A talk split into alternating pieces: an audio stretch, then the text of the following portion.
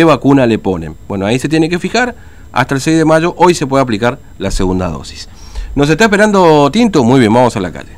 TVO Digital y Diario Formosa Express presenta Móvil de Exteriores. Tinto, te escuchamos. Fernando, seguimos en la Moreno y eh, Saavedra, acá enfrente de la farmacia, porque bueno, también están eh, los de eh, la Asociación Formoseña de Trabajadores de Farmacia, porque acaban de venir para apoyar justamente a todos los trabajadores de esta, de este, de esta sucursal y estamos justamente con el secretario general, quien es eh, Darío Melián. Bueno, Melián, buen día, bueno, cuéntenos, eh, ustedes vienen a apoyar acá a, todos los trabajadores. Sí, así exactamente. Eh, buen día primero a toda la audiencia. Eh, lamentamos informar el fallecimiento de un compañero de esta farmacia eh, a causa del virus y venimos a apoyar a esta acción de los compañeros trabajadores de esta sucursal eh, y a pedirle encarecidamente, a rogarle al gobierno que nos vacunen a todos los trabajadores de farmacia. Eh, ¿Ustedes van a, de acá van a ir hacia la Casa de Gobierno?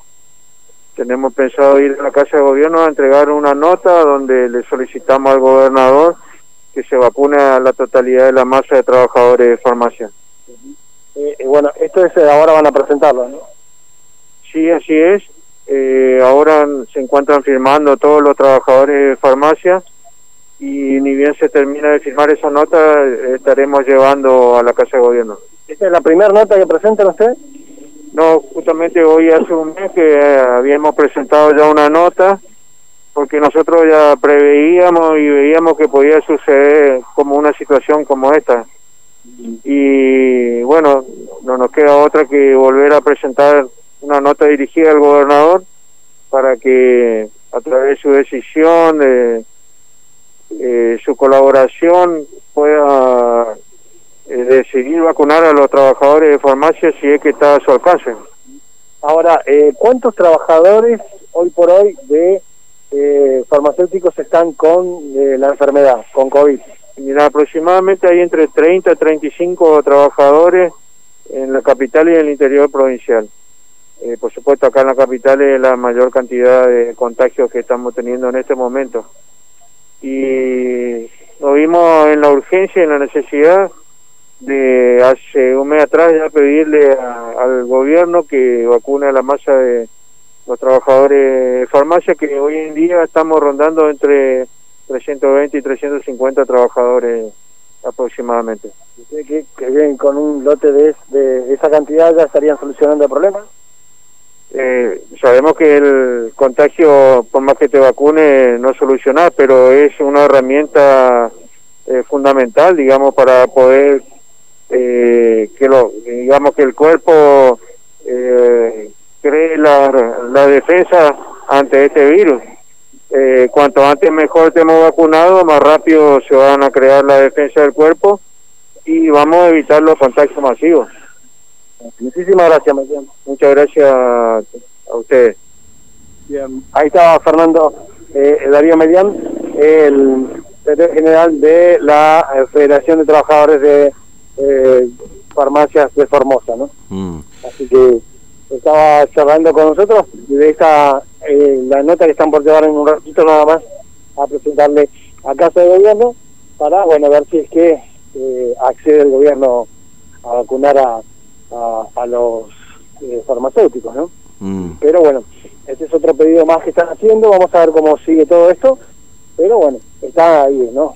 latente este pedido de vacunas, ¿no? Y sí, todo el mundo quiere vacunas. sí, sí, Fernando, creo que hoy es mm. el, la noticia, ¿no? El tema la vacuna, solamente vacunas.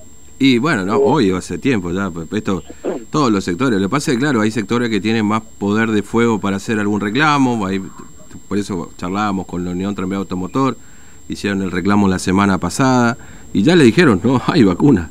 O sea, no va a haber vacuna exclusivamente para determinado sector. Ah, me olvidaba, los docentes también, son otro es decir, repasamos entonces, ¿quiénes son los que se han vacunado por, eh, eh, esencial y, por, por ser esencial, entre comillas, ¿no? Es decir, por sector. Bueno, por supuesto, los trabajadores de la salud, eh, policías, ¿no? Seguridad, no todos. Te decía que iban a... En 10, 15 días, pero no todos, el 60% nada más se vacunó hasta ahora. Digo nada más porque es, es, es poco, tomando en cuenta que falta todavía el resto, claro, los que están distribuidos por ahí en el interior, pero apenas el 60% se ha vacunado. Eh, vos después tenés personal de REPSA, ¿no? Que también se ha vacunado. Y los docentes, ¿no? Que son los rubros que... ah, se es decir, eh, el criterio de vacunación por rubros que se ha implementado por parte del gobierno. No, no sé si me estoy olvidando de algún sector seguramente. Después, bueno, está la otra historia con los presos, que bueno, claro, ahí el gobierno cada vez que le pregunta el tema vacuna salta el tema presos, inevitablemente.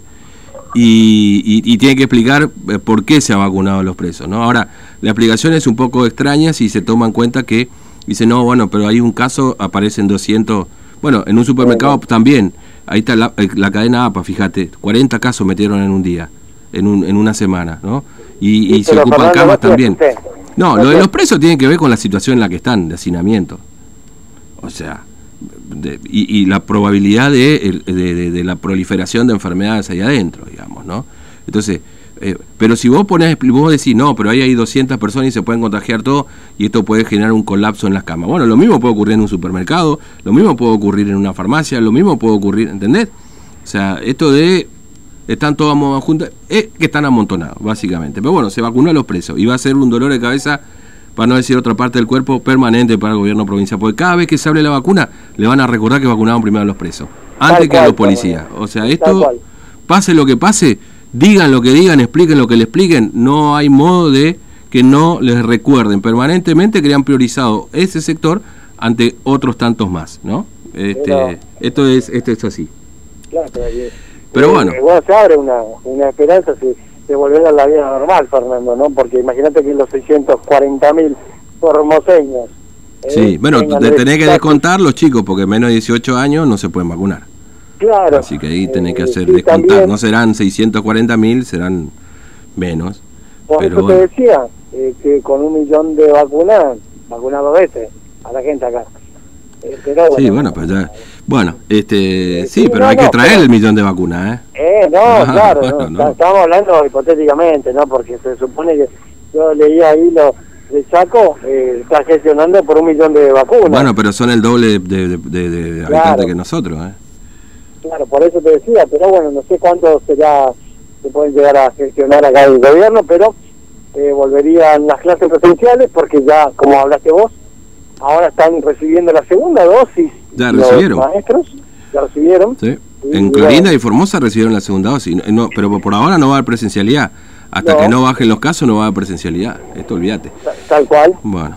Eh, Bueno, Tintu, gracias, ¿eh? hasta luego. Hasta luego. Bien, 25 minutos de las 9 de la mañana. ¿eh? Bueno, esto le contábamos hoy más temprano.